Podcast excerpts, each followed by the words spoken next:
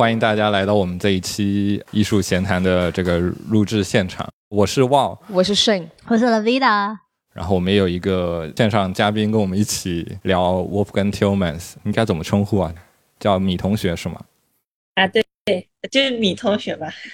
好的，然后解释一下，就是这个是我们挖坑很久的这个艺术家介绍话题的，去年挖的最后一位 Wolfgang Tillmans，然后是我提出来的，然后我得解释一下为什么选他，因为在选他之前我也不怎么了解，就是不是特别了解，我只知道这这是个很有名的艺术家，拍过很多东西，然后大概脑子有点印象，然后好像他非常火的样子，所以就说我们要不就选他，然后可能有这个机会来 push 下我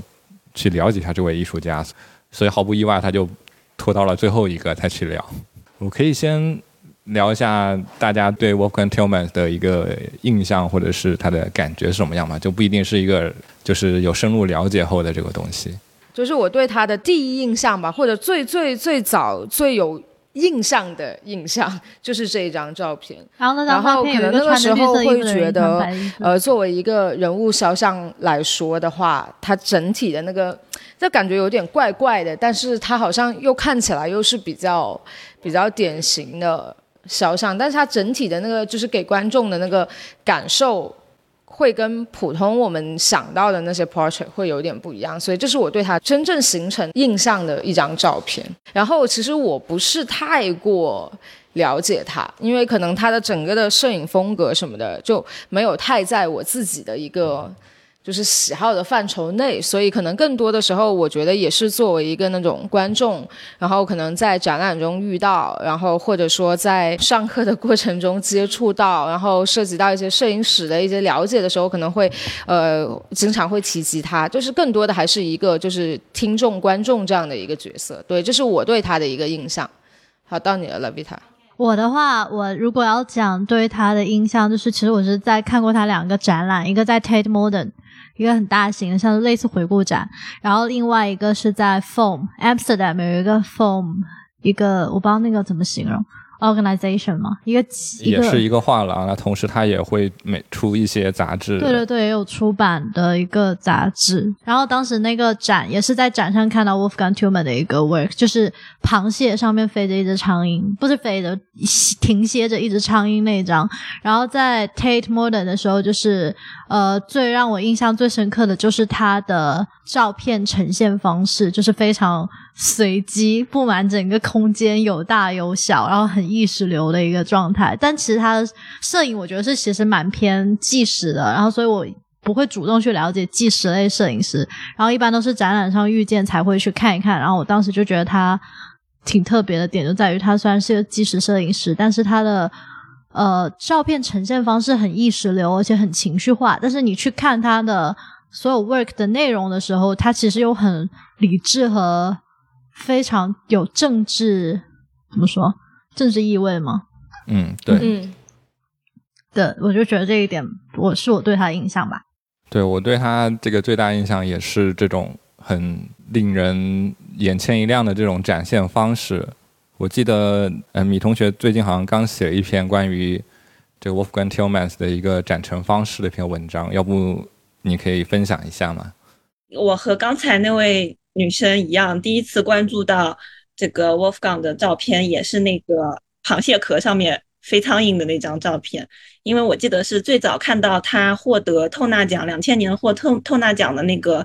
新闻里面有一篇报道，就是专门介绍他的摄影。我记得那篇报道的标题类似于就是 Wolfgang 给我们提供了一种看待事物的新的方式。我当时觉得这很平平无奇啊，因为每个摄影师都是给我们提供一个看待事物的新的方式，但。不知道为什么那张螃蟹壳上飞苍蝇那张照片就非常的吸引我，就引人入胜。我第一次发现，就是可以用一种拍肖像的这样一种语言，这种这样一种视角去观看一坨残余的食物，而且他把那个螃蟹壳拍的非常的性感，不知道为什么。我也想，我刚想说，非常有那个 sexual 的，对对对对，就螃蟹壳，然后又是残渣，然后就是。植物的废弃物，然后又有一只苍蝇去入侵这这一坨腐肉，这种状态让我觉得非常有一种肉感在里面。然后后来我就我也是看了他其他的摄影，发现就是有很多就是嗯，就是青年的德国人的那种，比如说地下生活啊，然后一些性少数群体的这种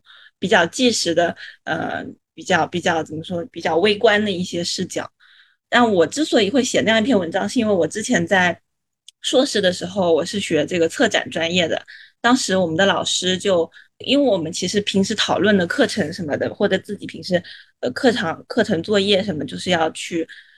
自己做作品，然后去展示，我们去讨论作品的展陈方式。所以其实 Wolfgang Tillmans 是我们一个非常关注以及会去热议的一个对象。首先，他的这种展览方式，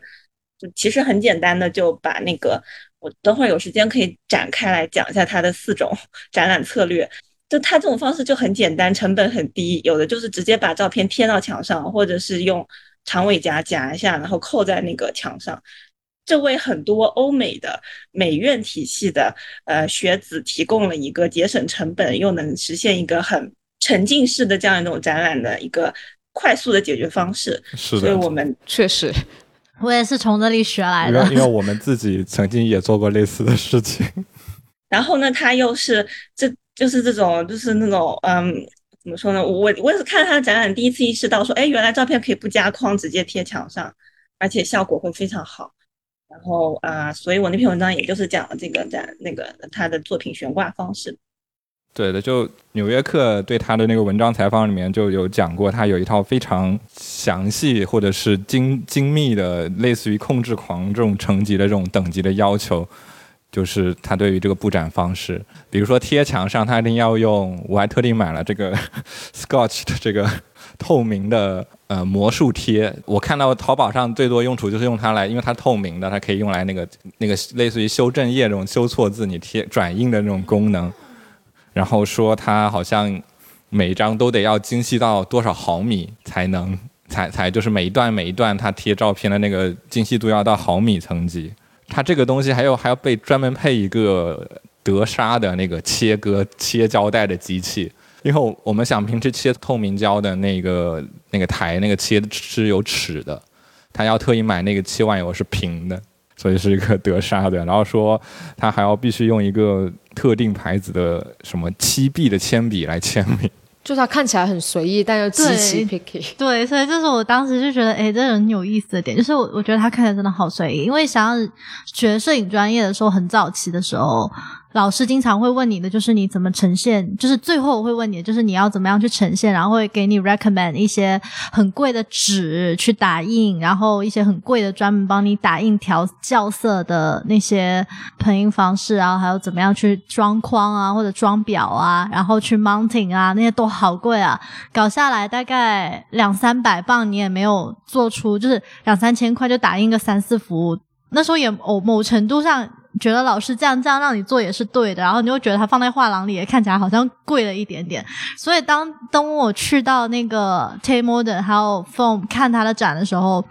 就觉得他真的做的很随意，就也没有框，然后就这样打印了，然后就贴到了墙上。那时候的感觉就是，哎，原来原来你出名了之后，你做这么随意，人家也会觉得很棒那种感觉。然后后来就发现，Fine Art Photography 的展出方式就会比较受到呃 Wolfgang Tuman 的影响，就是呃，我后来去看很多艺术纯艺的展的时候，就会看到有很多学生就开始会做，就是那种拿钉子直接钉上墙，然后下面又留着。卷上来，对，然后一开始我还在说这人怎么那么随意，后来发现这变成了一个潮流，然后就变成大家都开始就是可能就是一个 tape，然后直接 tape 到墙上去，连美文纸都没有没有起边那种感觉，所以这样我在想，其实他们可能是受到 Wolfgang Tillman 的一一启发，但是又没有做到 Wolfgang Tillman 那么的极致。我其实蛮好奇，因为我看了很多描述怎么用这个 胶带，但我蛮好奇，就是因为你直接看过，你是现场看得到这个。胶吗？还是说它其实是贴在后面？是贴，我觉得是贴在了后面。它是直接是像它整个东西是贴合在墙上的那种感觉。就是我看，就是 Tate 那个展览的图册里面，那里他有篇文章介绍是涉及到他怎么对待这些相纸的一个态度，就是有点像。呃，就是说这些相纸其实际就是一个 body，就是一个身体，因为他拍很多其实跟身体跟他，因为纸张也是很脆弱的嘛，所以你在展览的时候能看到它的它的纸不是平的，它其实它固定了四个角，纸是有韧性，它会有这个空间的立体感，或者还有这种，包括他也拍很多，包括这种纸的这种弯曲啊，这种就有点像把它当身体在拍一样，所以说他用这个胶带是不会去粘在这个纸的感光。面这些东西的，就不想去破坏这个颜这个它颜料涂层的东西，以及包括他说他不会去用钉去刺穿这个纸面，会有点像说就刺穿我们身体，破坏身对身体造成这种伤害的这种方式，所以他会用夹的，然后再去成就整个。虽然他看着很随意，他说整个他的这个对待于他的展陈方式是一种非常用心、非常就很跟跟我们呵护自己身体的这样一种感觉的方式来去。做他的这种展陈，这个我可以理解，因为我猜想会不会是跟他早期摄影很多都是胶片，然后自己在暗房放大有关。就是他有一些作品是就是胶片摄影，然后他是自己去进行放大，然后我就可以理解他为什么会对那个 physical 的照片有一种不忍破坏的那种情感，因为我自己也放大过的时候，无论我放出来的是什么屎，就算是。就是那种测试小条子，我都会觉得它就只有那一件，然后它不会再有被重复的时候。然后因为放大的时候，你又要很保护感光面，就是不能够留下指纹啊，任何 chemical 的东西去破坏它，会影响成像。所以我觉得这可能是跟他自己摄影的习惯有关。如果他从头到尾只接触过 digital 的话，我觉得他可能对待那个打印出来的照片、那个 physical 的东西的那个状态会有点不一样。对，补充一下，就就是刚才。这个说就是说，它贴的话，只是就是 C type，就是这种东西，就暗房出来它才会用贴的，它那个数码打印出来的就大型的就只就会用夹的。还是他有这种区别对待，所以我就想应该是跟是跟暗房有关。我我是刚就是如果说作为听故事的，就刚刚你们讲的可能更像是一个故事，在我听来的话，我会在想，因为他创作不是很多都是，特别是早期创作，可能很多都是关于一些什么年轻人啊，或者一些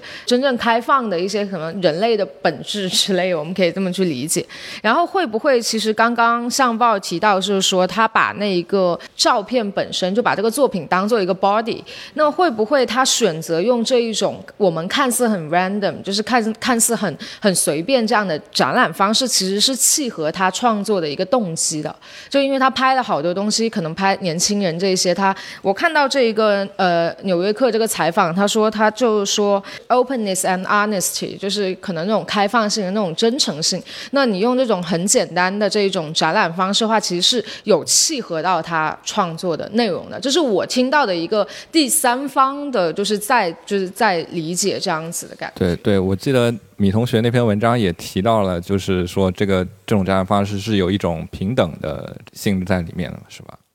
是他自己在一本展览画册，我当时看到他跟一个艺评人的对谈里面有讲到，就是他想要用这种去边框化的这种零散的碎片化的图像，分布于这个空间中这种状态。来造成一个平等的 equivalence 的效果，就是他的原话说的是：“我认为能够统一概括我摄影作品的要素之一，是他们代表着一种无差别的观看或者观点。这种无差别的观点可以运用于我所有的作品。”就是这个意思，就是就算是一张凯特摩斯的照片，还有她的一个什么男朋友的照片，在他眼里，或者是乃至于螃蟹壳，或者是一个什么。泥土啊，或者怎么样，这些东西在它的整一个墙面当中，他们是平等的。虽然他们的内部是抑制的，但是，啊，他用这种去边框的，用这种啊直接贴在墙上的这种展览方式，就把他们拉到了一个平面上面，形成了一个并没有被定型的、即将就还没有到来的这么一个整体性的一些零散的碎片局部。然后观众从自己的视角去为他们寻找一个秩序，重重新组合这样。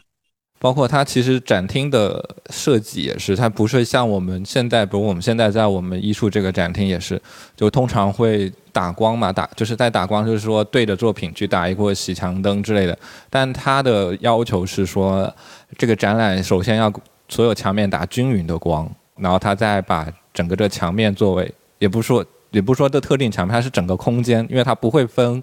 就是哪里合适展览，哪里不能合适展览。我记得它有时候会把它放在一个什么门头上呀，或者是绕着天花呀，然后底底下就它能运用的，它觉得合适的区，它都会来去做，然后用这个很平面的这样种，就是很均衡的这一个空间去来做做这个呈现。然后包括好像就是这个大小也是，它好像会特意，因为因为因为摄影师或艺术家都很不可避免说你就是某几张照片非常出名，他都会特意好像说通过这个大小跟它的位置的来变化置换掉，就他会刻意把一些非常就是已经很出名或者是就这种照片给去。给去边缘化，或者是重新来去做一个布置，就尽管是同一张照片或同一组的东西，它会有一个不同的变化。我在这个二零零六年的一本他的这个展览画册里面，就叫 Wolfgang Tillmans，然后里面有篇文章叫做 The Subject is Exhibition。这篇文章当中有那个作者他总结了一下 Wolfgang Tillmans 常用的四个四个尺寸，就是。明信片尺寸，然后小尺寸是三十乘四十，中尺寸是四十五乘六十，大尺寸是一百三十七乘二百零五，基本上是固定的这四个尺寸。然后你可以去反观他以前的一些作品啊什么的，我不知道他是否现在还在沿用，但我看了最近几年的展览现场的照片，基本也是这四个尺寸。然后不同的画面它是打乱来的，有的时候它是小尺寸，有的时候它是大尺寸，在不同的语境当中。对，我觉得他对于展览的这个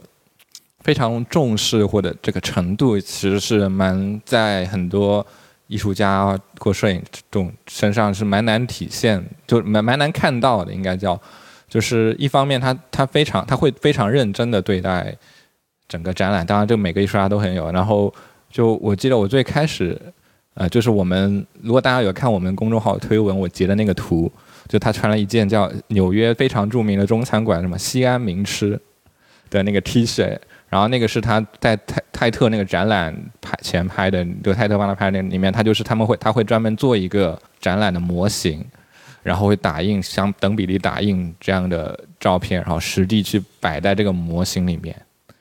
就是他就是他自己人就。有点就是现实版这种模拟人生的这种感觉，然后去摆摆这个模摆这个大小啊，这个材质去看。我们在现场有一本那个书，然后他们他自己网站也是，就很多艺术家网站上他都是放自己的作品，就是照片是一张、两张、三张。这个系列里面照片什么？它每个都是以它大概都是以展览为结构，就是会是 installation view，然后每一个展览每个展览，然后它很多时候。它就会呈现展览的空间，整个空间的这个图，可能大家看了很多书，也是它每个都是，你看它是等于说，就是看它展览里面的这些真实的这种布置啊什么的，他非常把这个东西当做，其实他就觉得，就我觉得就是那个才是他的作品。对，展览不只是他的照片，不只是他整个这个单一的图像，而是他整一个这个空间，他的整个展陈这个布置才是他的作品。你刚刚讲到那个 Turner Price，我记得好像是这张照片拿了奖嘛。这张是 ID 的那个 magazine，他最早的那个照片嘛，就是他他两个朋友去拍，然后会有一些互动的那个照片，还蛮有意思的。我记得我看了一下，就是他早期他拿的 ID 的这一个东西都是，就我们上上次讲 Sophie Car 的时候是讲他是被介绍给画廊，然后被画廊拒绝了，然后然后但他还自己拍嘛，然后。沃夫冈好像是，他是主动去找一些，就是这些画廊的人呐，或者是去主动去找，这去找这个去一个 party，然后去找 ID magazine 这些人，然后说，然后说服这个，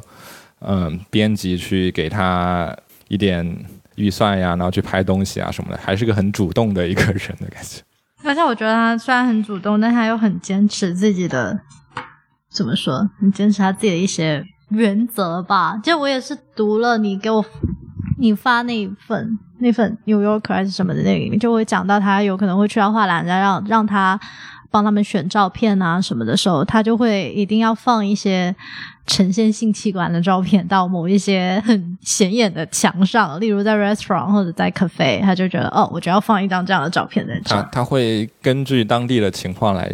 挑战一下这个。他到底的 limit 在哪里？有时候，对对对，他自己本人也是 也是说，就是想要觉得为什么不能不能够呃不能呈现这些东西？为什么我又 inappropriate？也想看一下大家的接受程度在哪。然后我记得我前段之前也翻过一本他的，也是不知道什么时候的画册，也是我真的不知道。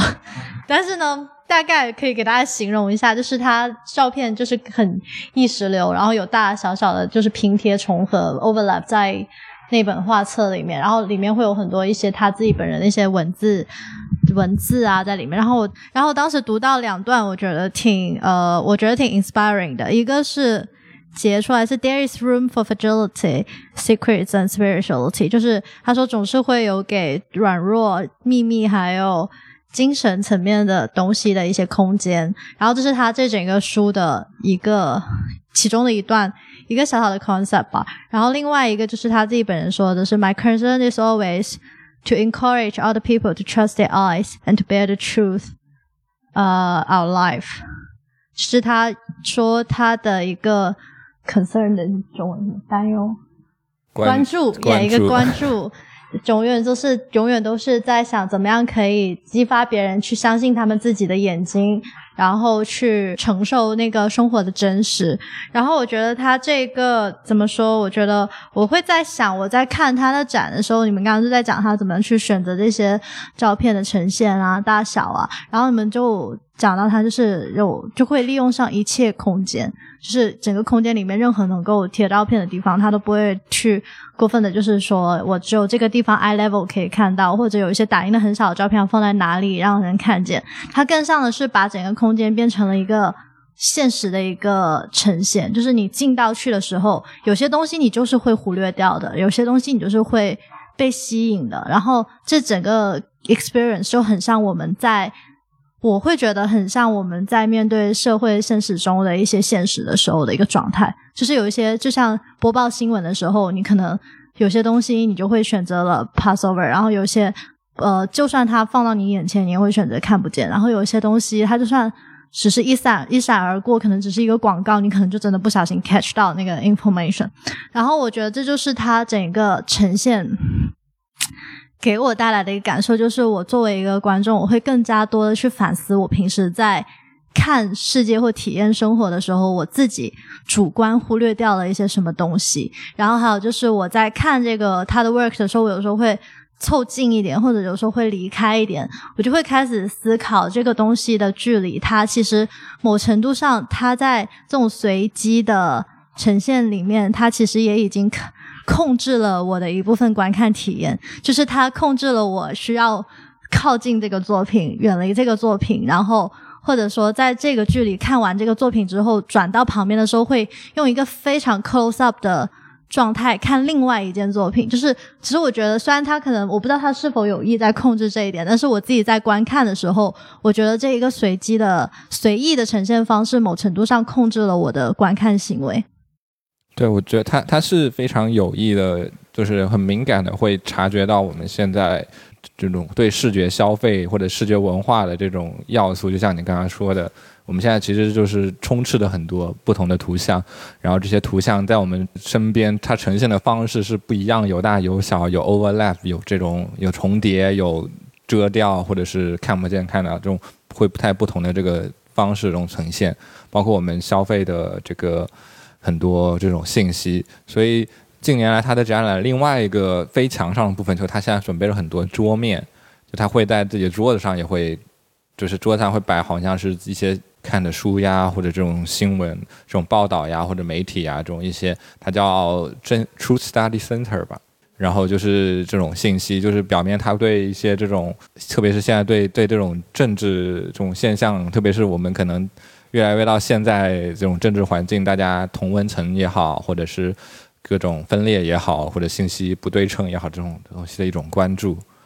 我觉得他这个是对我们就是现在这个所谓的很流行的一个词“后真相时代”的一个呈现。对对，信息就在那里，但是真相是由我们自己去后知后觉的梳理出来的。嗯，自己去选择我们想要的真相。对。就就这个也是你你刚刚说画册嘛，就是它除了这个展览陈列，它包括画册自己的排列也是让人很很纳闷的。就如果大家看就是看他出的画册的那些东西，就是我们带来有本他早年就四本合集那个画册里面，就会发现它它的它现它很多排列不只是大小不对等这种排列，它甚至是一张压的一张的那种方式，或者是重叠的方式。就对对于我们这种 正经正经摄影排版的这种乖乖乖乖孩子来说，就是个非常。我觉得他那个是想呈现一个在工作室的那个墙面的状态，就是有的时候像工作室，我们会有一个布告栏一样，一个一个一个木栏，一个木木板，然后你会在上面钉各种各样的图像简报，然后还有一些呃碎片化的文字什么的，就是去分散在那里。它可能是呈现自己在创作过程中的一个身处的环境。对，然后我还看了另外一点说，有有个另外的说明也是。它那点说明跟现在深圳的环境还蛮类似，因为它正好就说明现代图像，特别是 LED 屏的这种遍布，然后你会发现图像压的图像或者广告牌压的广告牌会有这种重叠，或你本来就是有图像是看不见的，它就是有一点，呃，对于这样一种现实的观察的这种运用。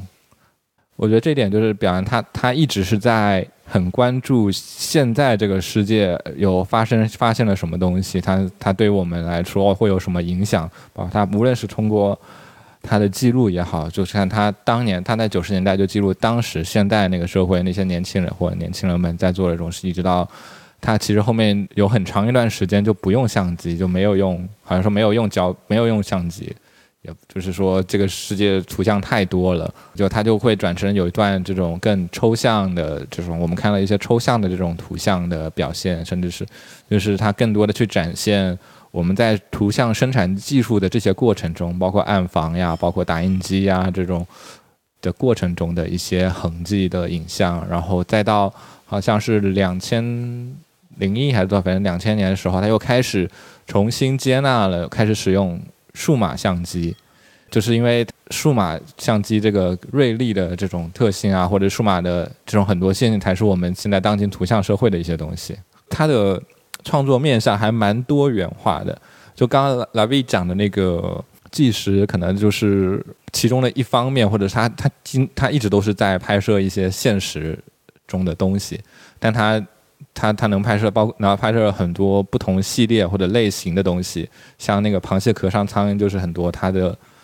一些静物或者是实物静物的一些系列，他拍了很多。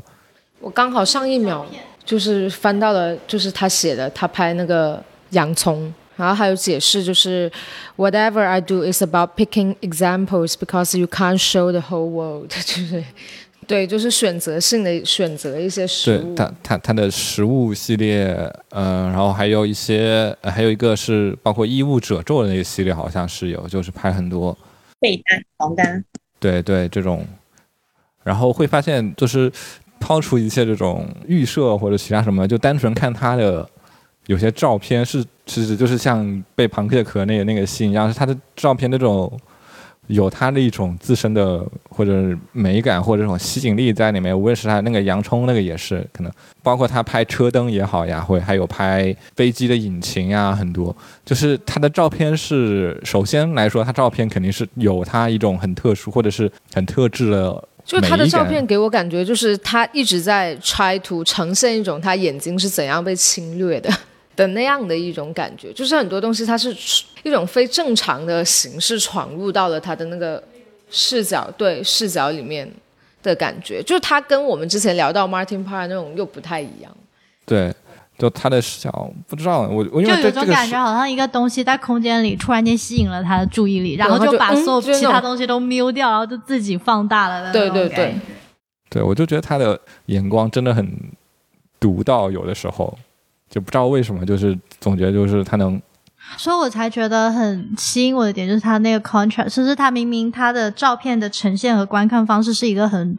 很主观而且很 emotional 的一个状态，很 subjective 的，但是他所有关注的议题又是非常的需要一种很很理智的一些思考或者一些很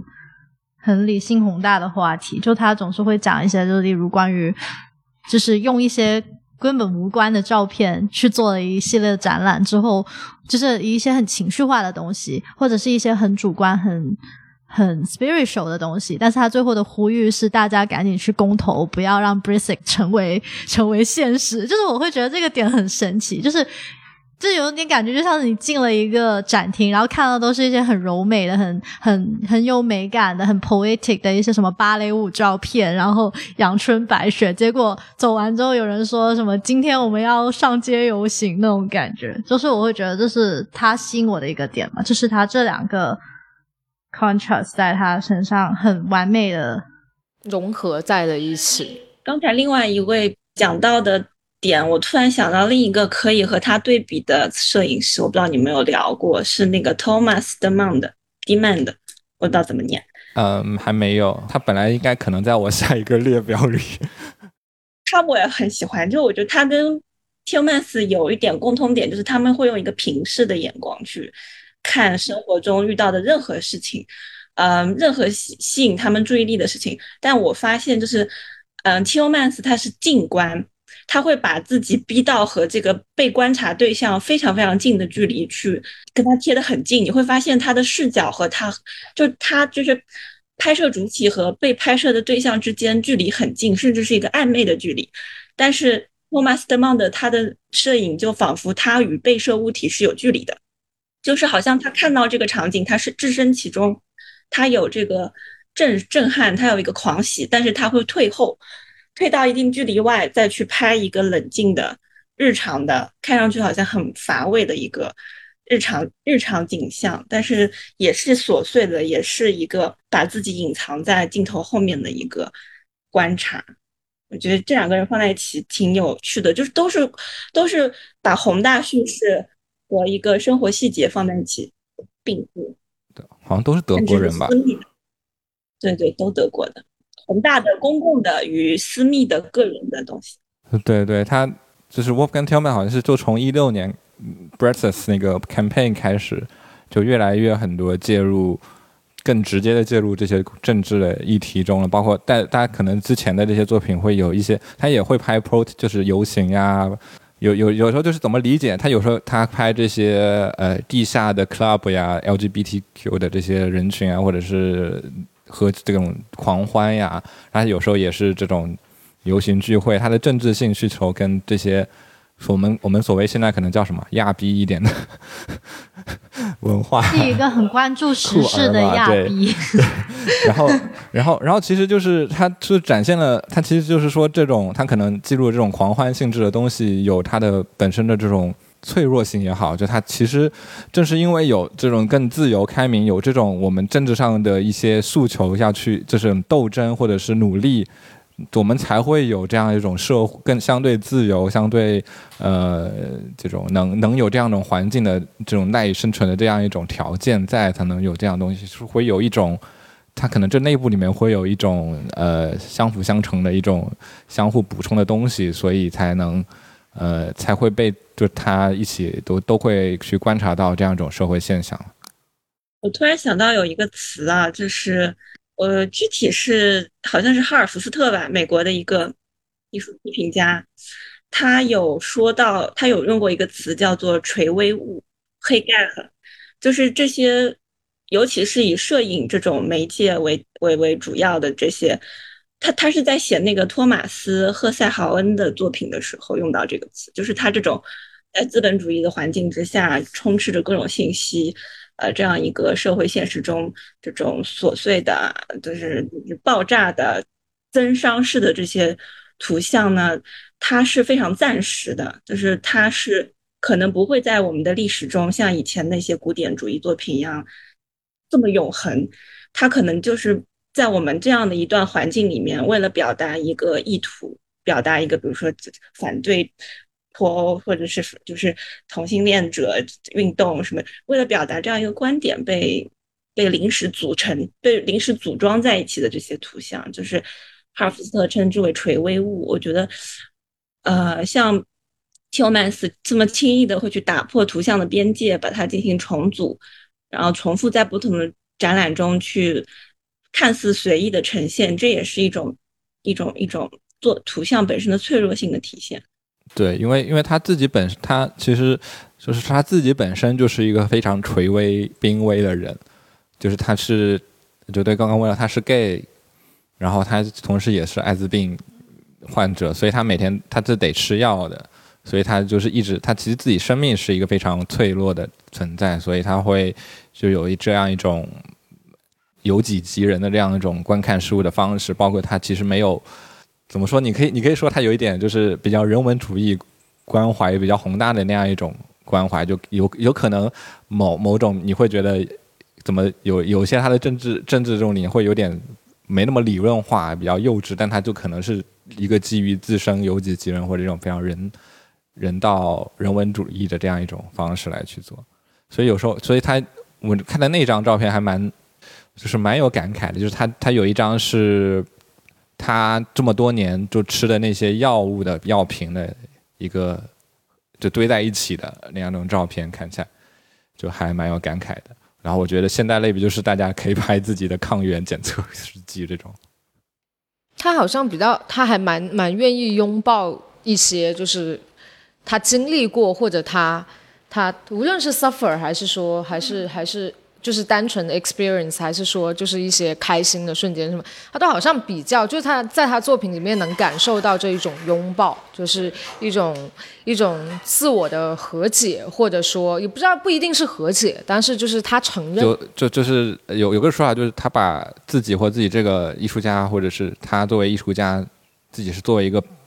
平台吧。这个 platform 它是能去有不同的这种更包容性质的，把这些关注啊、声音什么的给去传递出去。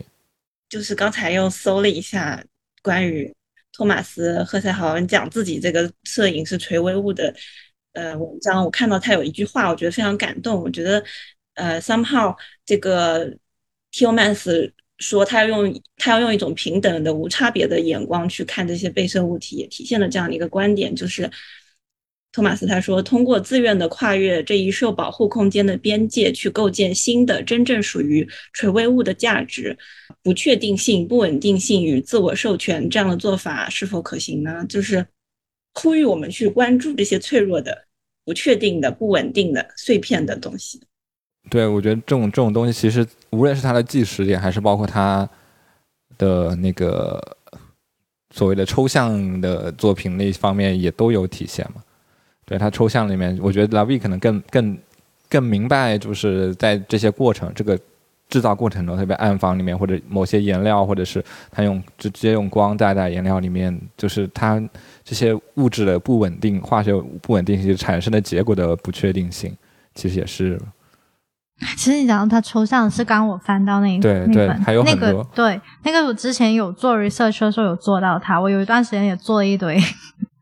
又做了一堆，就是也做了一堆这样的东西。然后我是拿胶片和暗房去做的。然后一看的话，这个东西它其实，我觉得它其实也需要进行拍摄，就是它需要先拍摄这些 pattern。这个 pattern 它在暗房里自己不太会。它 pattern 是会有不同的这种，好像是会，但我具体不知道它会是因为不同的机器的什么东西才会出来的。对它温度，首先它温度可以造成那些化学的反应，就是在冲洗的时候温度过热或者过冷，它本身就会会让它造成一种就是那种流质的那种状态，或者一些小波点或者一些。纹路，它是可以在冲洗的时候这一步过程，它其实是一个错误。这我记得我之前做 research 的时候，他也有讲过，就是他这一个是他某一次冲洗的错误发现的。然后他发现既然错了，但是打动了他，然后他觉得是个能打动他的一个东西，所以他就开始只就刻意去创作了这一系列的 abstract work。然后他更多是一种意识流的状态。他好像有一个他的 reference，就是有一个呃。比较启发他的是李希特的那种 photo base 的那些画。李希特他会去画一些不完美的照片嘛，虚焦的、过曝的，或者是有一些撕裂的纹路的这种不完美的照片，去把它用个超级写实的方式去画出来。这个好像我看我在哪里看到说他早年比较受李希特绘画的影响。对，包括好像也是受他，呃，有一有一任这个之前的一个伴侣的一个，因为他有之前有一个伴侣也是，他是绘画的嘛，好像也是会有这一方面的影响。对，对，就像这这里有他有一个就是所有都是各种暗房会出现的错误的所有的这种照片。对，包括我记得好像说他他说是 C C print，就 C 太 C print 那个机器好像过每每过段时间会有周期性的要清理，好像是要去拿一张纸进去，然后那个纸上就会收集很多类似于这种清理喷头还是什么，我本来就清理那个机器，他会专门去收，就是就是这个清理出来的这张纸是变成他的这种作品。我他我觉得就是说他会注意很多生活中这种微妙的东西，或细微的东西。者别人会直接当做垃圾处理的东西，或者直接当做错误对待的东西，他会通过他自己被打动了的那个瞬间，或者自己审美的眼光，appreciate 去 appreciate 它。对，就这个一条一条，哎，这个我之前也有出现过类似的东西，但是我是因为打印失误，就是突然间卡纸了，然后对对，就是带过来它的时候就是有它有类似于就是这种要一条一条，然后你去的。我觉得不知道是不是一个长，是不是一个很多摄影师都会经历的两个阶段，一个就是会突然间审视自己拍过的照片，然后再想自己为什么还要再去拍照片，明明明明已经有这么多人在重复拍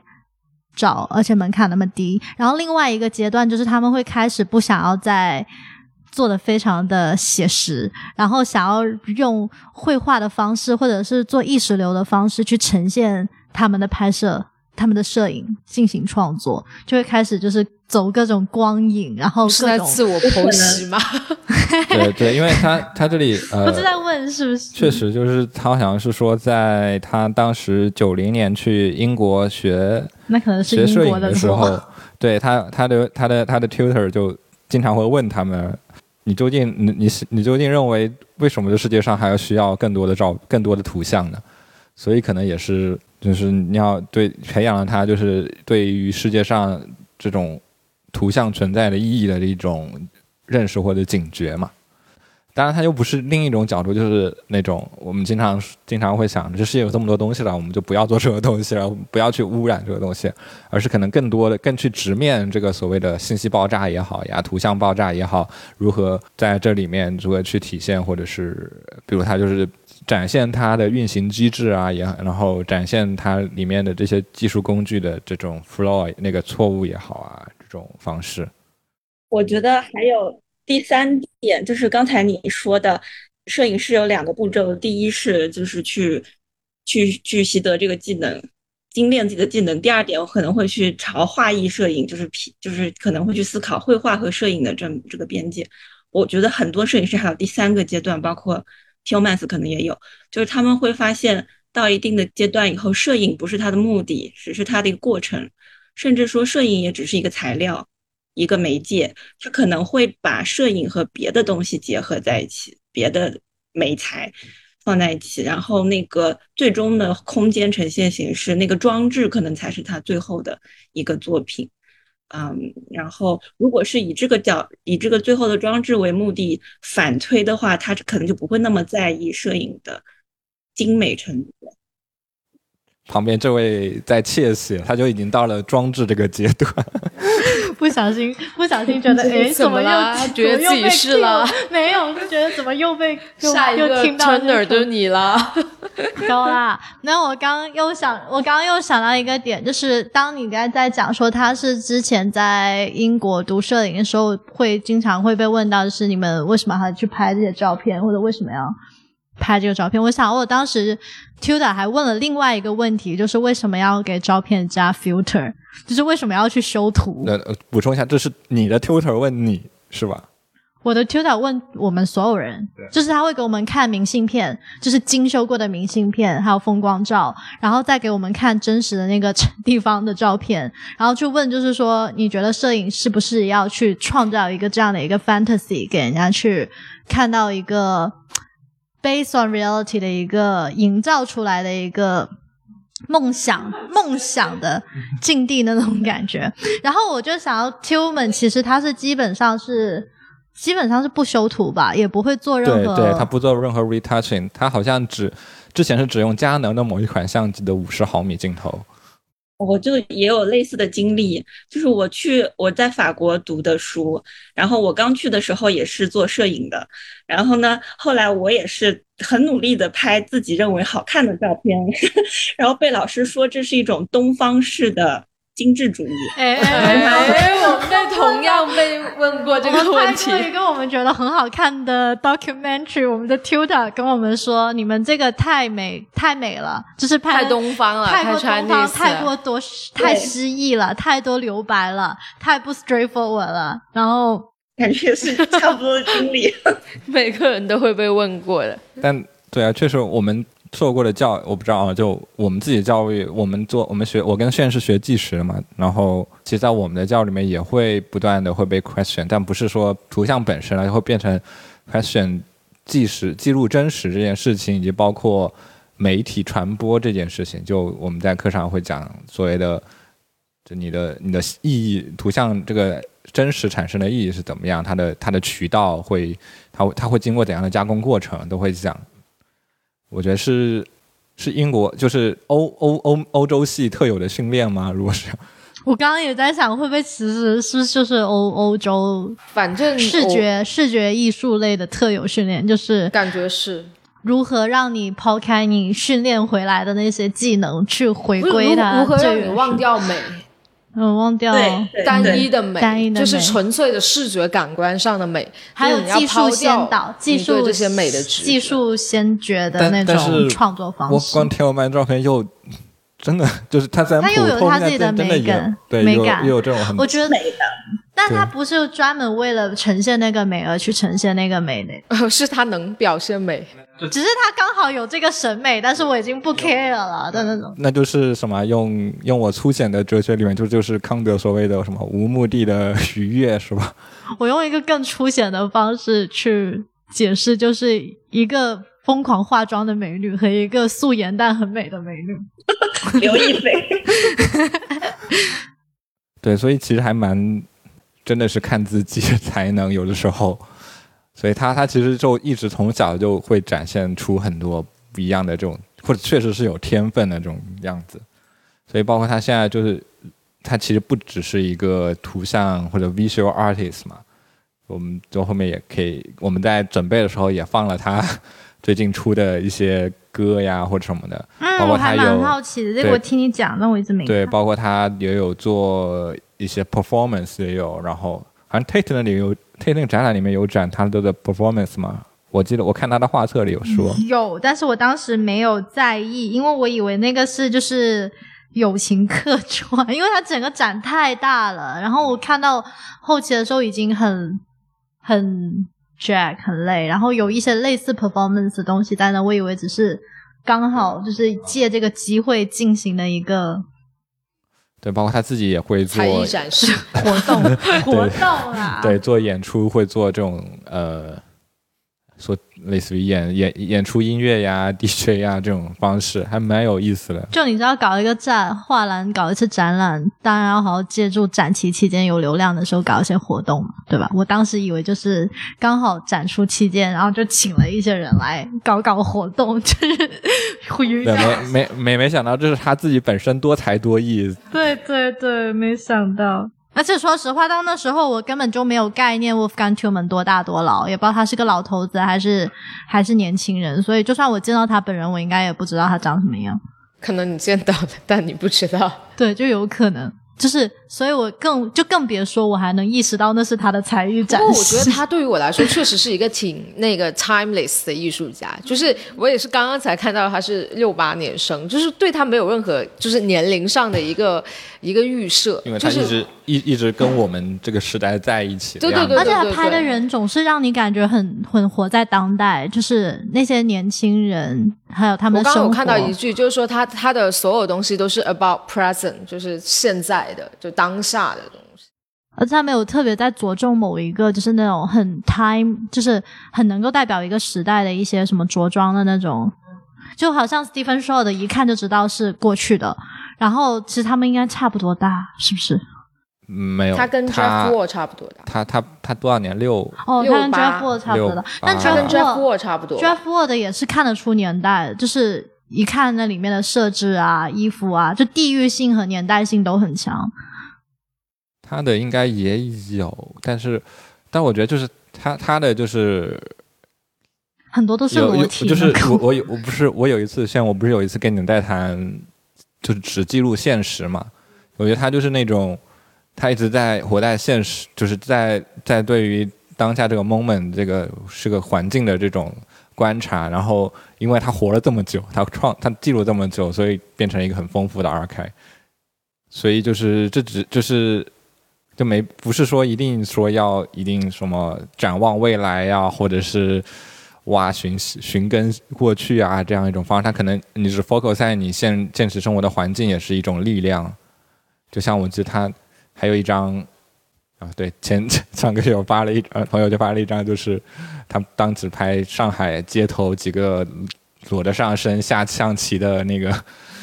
在那个外滩那边，河南路那，对，还蛮有，就是再来看，也是它有，它其实确实是一种过去的力量给你的这种过去的记忆，但是他当时可能没有说我叫决定性瞬间的那种，他好像就是说他的记录线没有所谓的决定性瞬间的那样一种，于是他没有很刻意的再去，对他好像没有那种我们我们我们平时做记录的时候会有一种。必须要抓某一个瞬间，或者是那种负担来着的感觉，好像好像在他那边没有，就是等于是你区别对待了这个瞬间呈现的画面和下个瞬间呈现的画面，可能这个瞬间会更有关更有张力，但是他会就你会觉得他好像并没有区分对待这个瞬间和上一个瞬间、下个瞬间，就是我笑的那个瞬间和啊张的嘴的瞬间，对他来讲都是同等的。对，但可能对，就是他可能他拍摄啊什么的剪编辑什么是有选择的过程，但他没有就给人看出有这样一种。这样一种特刻意的感觉，我不就好像可能我们在看一些就是戏剧张力特别强的那种电影，就是那个什么起因、经过、高潮、结局，就是会很明显的，可能在大部分摄影师的眼中或艺术家眼中，可能会比较去追求那个所谓的高潮点。那他可能就是一个长镜头这样子过，那可能他眼中看到的所有都是他当下觉得是风景的东西。但我觉得这样说来的话，其实他也选择了。只是他的选择没有一个很高下高低这种很起伏的选择，因为他还不像，因为你刚刚那种，我更容易想到是 Jeff Wall 和 Paul Grant 那样一种摄影师，就是他是包括 Steven Shore 嘛，他就是很多德国也是就大场景，然后会把这个当下东西容纳进去，所有场所有事情是发生在这样的场景里面，但他也不是说所有事情就是发生在这个场景里面的这样的方式。我我想到一个不知道。另外一个类比，但不知道正不正确，但也很好玩，也是一个 可能也会聊的。就我想到日本的那个川内轮子，我觉得他们相似的点应该就是他们在拍静物的时候都拍的非常的跟在物体有一个亲密关系的那种感觉吧。嗯，这就是我会想到的一个点。还有就是他们色调都其实很清丽，就是很淡雅。但他们就如果从风格，就是单纯的画面风格来说，可能不一样。但我觉得他们的一种。内在的观察力和什么的会很有点类似，有点。但我觉得穿那轮子还是更细腻一点点的，就是更没那么没没那么没那么有政治性那么一点，感觉就 Wolfgang Tillman 的还是很多内涵的。我觉得 Wolfgang Tillman 有他很强烈想要表达的一些。概观念在里面，但是川内轮子他更多的真就是一个很细腻的人，在记录自己的生活和情感那种感觉。其实我觉得 Wolfgang Tillman 他还是有要 express 的东西在里面。我觉得 Tillman 为什么让我们觉得他一直有年轻的感觉，无论他已经多少岁了，是因为我觉得他一直站在一个反抗或者是 resistance 的一个状态里面。就无论是在他年龄的任何阶段，他都站在鸡蛋的那一边，站在反抗者的或者是少数群体的那一边。而这一个群体是无论在历史任何阶段都存在的这种这种反抗，我们今天也有。所以这种这种不服输、不甘心、对抗、抵抗和和表达观点的这种状态，就是一个很年轻的状态，因为他不服嘛。好，那我也一直抵抗到六十岁。没事，这个东西不需要录进去，它只是一个个人感悟，可以剪掉。你们这个叫自我审查。还有什么想聊的吗？或者现场观众有没有什么已经走了两位了？看一眼，过来聊。他跟日本画廊联合出的那个挖孔，对，挖孔不可系列。最新那一个是六吗？对，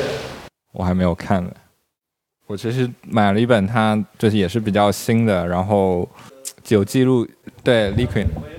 啊，在你们看，在你们聊的时候，我就一直在我看。明天才到货。那本就是单纯的画册，就是它的文字啊一些文章，但也差不多，其实没有它这种好。还有它的新世界也特别好。对我那本就我看的，主要是说他有很多他新冠时期新创作的东西。啊，对，不是这本他就是两千呃二零二零年出的嘛，他有讲他整个新冠的来到，然后时代的发展变成这种媒体的时代啊，就它中间有那个蝙蝠啊，然后包括前面对那个图片是那个液体的一种表达呀、我觉得就特别的新。对，你可以说下你的感受嘛？哦，我是觉得，其实我看沃夫冈，后来我去看了德勒兹，就是那个哲学家，德勒兹，因为我觉得他讲他的东西跟德勒兹很像，德勒兹讲他的快进和树状嘛。一般的什么摄影书是一个树状那种感觉，什么罗伯特·弗兰克啊，或者是什么艾文森那种，都是有一个什么叙事啊在里面，怎么怎么样。然后沃夫冈就是他像德勒兹讲那个快进，一个一个点连接到周围，然后有一个趋势，然后他把握一个整体的趋势，然后里面很多很多点这样连着的，然后就给那种很新的体验，包括他那个图片和图片之间的连接就很神很很新的感觉，完全不是以前那种就前一张后一张连，大概有一个符号，通过这种某种很熟悉的符号来把握它。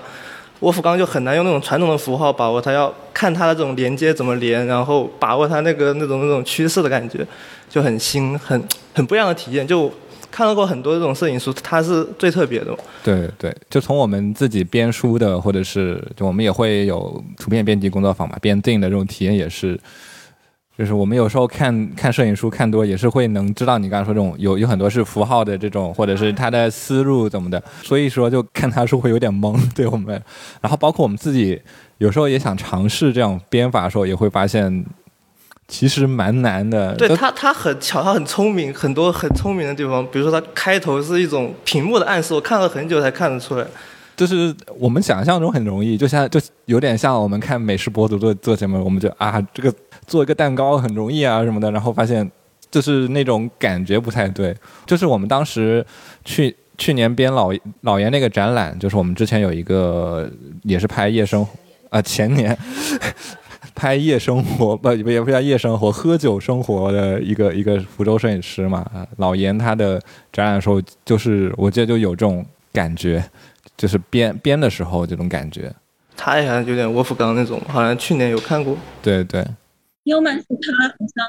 他好像早期那个呃，从当艺术家之前的工作有段时间就是杂杂志编辑，然后他就是一开始这种墙面的白墙，他就是把白墙当成杂志内页来进行排版。对对，总结我觉得我我感是一个很难。很难，你就像我们这种节目就一直说能说的一个摄影师，你就真的真的很看感受，很要去看他的东西，还蛮蛮有意思。我没有看过他的展览，看的都是他的书，感觉他的书就是，他不是思考世界，他是跟着世界一起去思考那种感觉，他就不断的创造新的东西，一直那种很复杂那种连接。他比如说他里面那个。什么树根和那个树树状那种连接，然后再到后面那个蝙蝠的来到，跟那个龙龙席卷还龙龙什么，一个自然现象，然后连在一起，然后又把它暗示成那个天外来客，就新冠，新冠认为是个天外来客，然后影响了人们的生活啊那些，就是在里面那种叙述，它整个编排特别的有意思。最近最近都没没啥没啥钱买书，他网上还有他的五和四，对对，我都我都我都下过，五好像是很 focus 在。出入境可能安检机场那一哦，对，那个特别，我就当时就看了五，所以我才买六，因为五已经彻底绝版了嘛。他那个五我也特别喜欢，就是那种那种照片的传输和制造嘛，那种身体。它里面有一张有一张标题，什么戴着镣铐跳舞在那个安检安检里面，然后有个女孩像是跳芭蕾一样，但是她要过那个安检，一种那种审查，那种身体被审查，那种照片也同样那种被审查在那里面，就编排的特别的巧妙，特别喜欢她。对，就是我觉得他他还有一点就是这也体现他他自己就是一点就是你刚刚说网站，就是我发现他网站是很全很多对很乐意，他其实是个很就感觉是非常乐于分享，不太忌讳这种的人。当然，就你从他网站能下到很多他之前的画册也好呀，或者是展览图册也好，就是自己的这种包括他自己出的书的 PDF。但最起码是到一七年，它会有个限定了。但但你能，包括它的 YouTube 也能直接就能接，只能听到，或者是 Spotify 都能听到他的音乐。他是一个非常，就跟他作品一样，是个非常有包容性、非常善于共享的人。他会把所有自己展览的 view 都会放在自己网站，你都能看。他拿书卖的很贵，对，这么小一本卖三百块钱，书 卖的贵是很正常的，就是那就是 没有他这个印刷又不好。你像像是肖尔这种就印的很好，他就而且就肖尔这本那么厚都没他贵。我在看一段 interview，这个对话好可爱，就是不不跟他访问的 Wakefield 吧，就说 The clothing becomes a sentient skin which both conceals and reveals，就是说衣服成为了一个很 sentient 的肌肤，就是可以很感知的肌肤，就是同时 cover，然后又同时呈现。然后他说，可是我一直，他回答是。I've always been drawn to the notion you were all naked underneath。就想，但是我一直想，就是我们都是裸体，在衣服底下，我们其实都是裸体，好可爱。这个，我们差不多今天就聊到这吗？有没有什么要分享？哦，可其实有很多想的，就是对，因为我是做绘画的，然后我其实。呃，硕士的时候研究的也是里希特，然后其实我看他的作品，第一反应就是里希特，因为其实有很多很多就是会有那种类似品质的部分吧。然后我觉得，然后也是他作品里面，我觉得特别吸引我的是那个 paper job，他给我的第一感觉就跟李希特的那个蜡烛、苹果，还有那个酒杯是一样的性质的部分。然后他其实，呃，也。因为我当时论文也是写这个部分的，然后其实我我也会把它跟那个莫兰迪的那种静物做关联。其实我觉得他们里面都是一个完全，虽然说它是非常聚焦一个具体的东西，但它真的已经完全的不是说把它刻画多细致，但它已经完全打破了那个那个边界。它不仅仅是一个展示形式上的边界，它真的是把那个图像的那个背后固定的那个概念给打散了，然后让你完全的进入到那个。嗯，我觉得是元素里面，然后你重新去感受它，去感受，然后你可能会在这过程中产生新的一个定义。所以说，就是他的作品，刚刚大家也聊到，就是嗯，他是给的是一些碎片，但我觉得更多的，它其实它更多呈现的是那种开放性。它就像是那个，对，这是有点美术史，就是那个呃维米尔的创作。关于暗房的那个概念，就它其实在这整个跟西方的那个对图像的概念是一脉相承的，就是所有的东西都在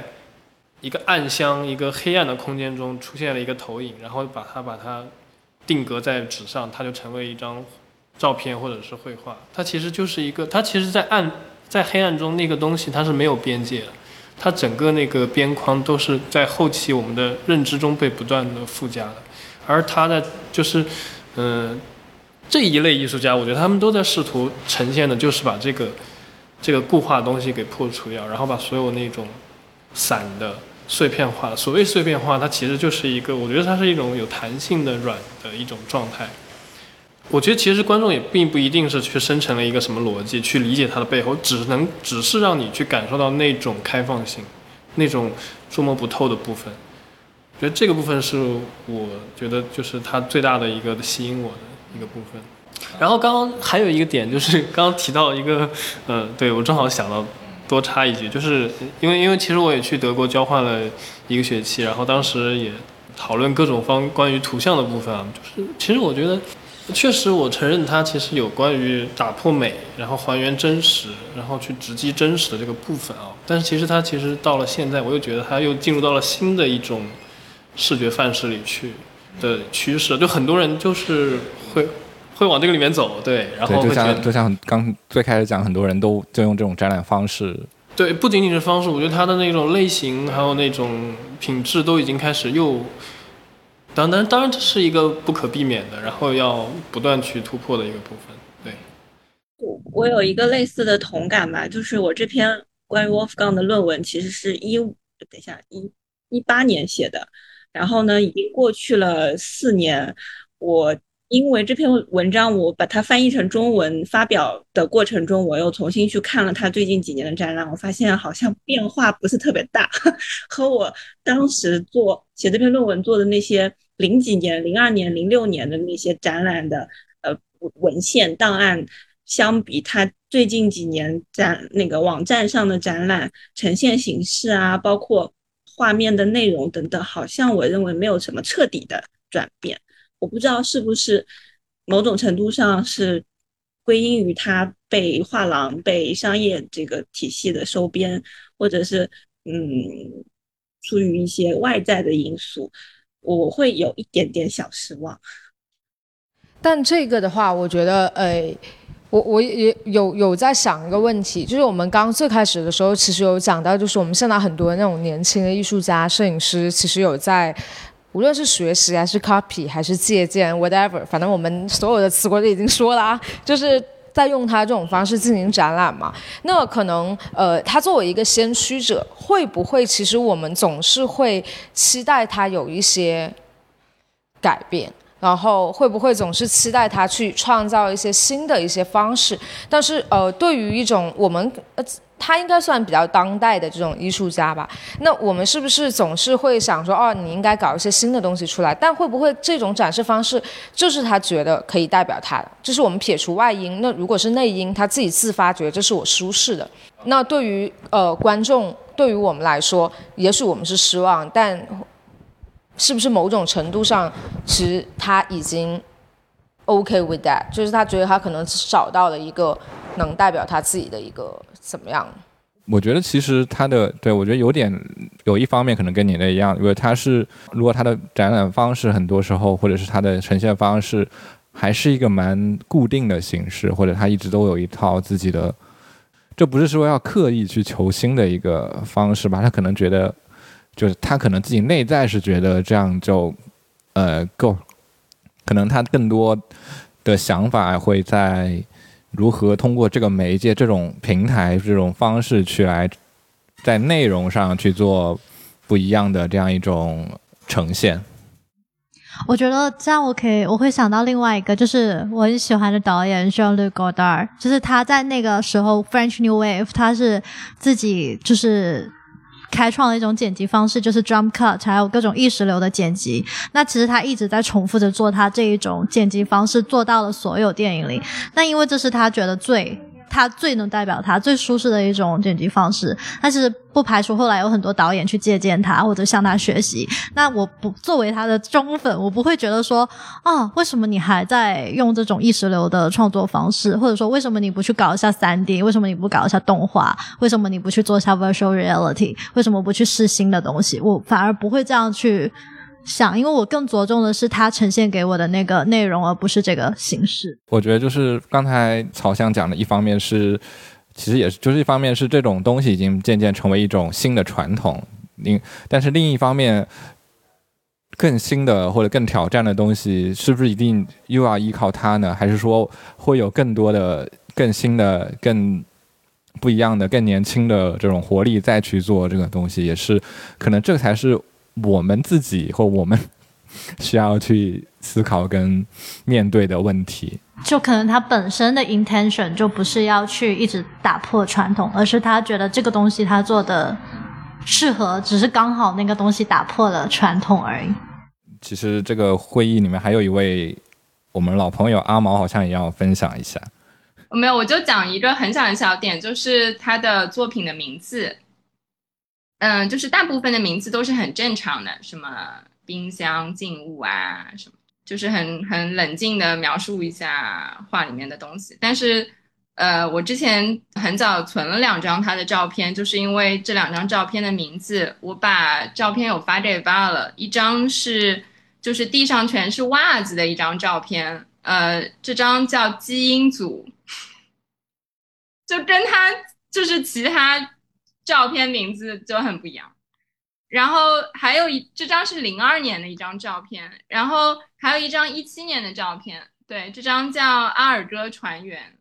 比地上全是袜子叫双螺旋，不，我不叫双螺旋，叫基因组更神奇。就是你马上就有这个画面，它好像又是跟这个古希腊这个神话很一致的。阿尔戈船员嘛，阿尔戈号，对吧？一群英雄，然后出去找金羊毛，巴拉巴拉，然后这样一个非常神话的英雄主义的远征的，就是这样的一个故事。然后，然后就是看着这样的一个这个匿名男子，对吧？裸着的后背，然后在一片不知道哪里的海水里面，就很神奇。我我。只是想提这么一个小小点，就是我觉得有个别的照片，它特别取了名字。这些照片因为他们的名字而区别于它的其他的照片。啊还有一张就是我刚刚在最近的推文里面看到的，叫河床，就是衣服褶皱这个，就是它很多褶皱衣服褶皱的照片，它也就是叫褶皱，但是这一张它叫河床，而且也确实很河床，就很神奇。就可能有一些他这个词曲作者的这个 vibe 在里面，我不知道。他其实每张照片都有个标题，也是个蛮蛮不一样的。就包括他画册里面，我们看到他每画册里面都会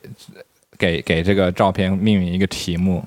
对我刚刚想说，这个画册是我看标题之后最想看的一本。Today is the first day。对，这里就集合了他很所所有很多展览的这种就 view installation view。他每个展览也会取一个很不一样的标题，他的取名艺术也是非常高超的。你们前面你们前面在讲那个 fragile 的时候，它好像最近的一个展览的标题就叫 fragile。fragile 对对，而且它的它的乐队的名，它有个乐队的名字也叫 fragility fra 什么那那叫什么 fragility 吧？fragility，嗯。你们前面在讲到说有一些东西，就是他会去关注一些好像不很久的、暂时的、脆弱的一些东西。其实也可以是，就是眼光是，就是目光是脆弱的嘛。因为这个世界上所有的东西，不管它看上去、乍看上去多么的坚固、永恒、纪念碑，它都是非常脆弱、暂时。转瞬即逝的，所以可能是他看所有事情的眼光是这种，让我们意识到脆弱这个世界脆弱本质的一些 眼光。所以他的泰特的那个获奖的标题是他改变了我们，或者提供给我们另一个看世界的眼光嘛？这又是一个洗眼睛的摄影师，眼科医生。上一个眼科医生是 Paul。好的。要不要到时候征集一下，或者现场可以征集？我们接下来可以讲哪些摄影师？不要自己提名，不要自己挖坑了吧？还是你们想挖坑？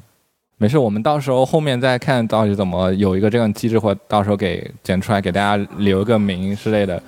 我觉得我们就这这种方式比较能扩展我们去逼着我们多了解一些东西，特别是在现在这个人出不去的时候。那大家下期再见，拜拜。拜。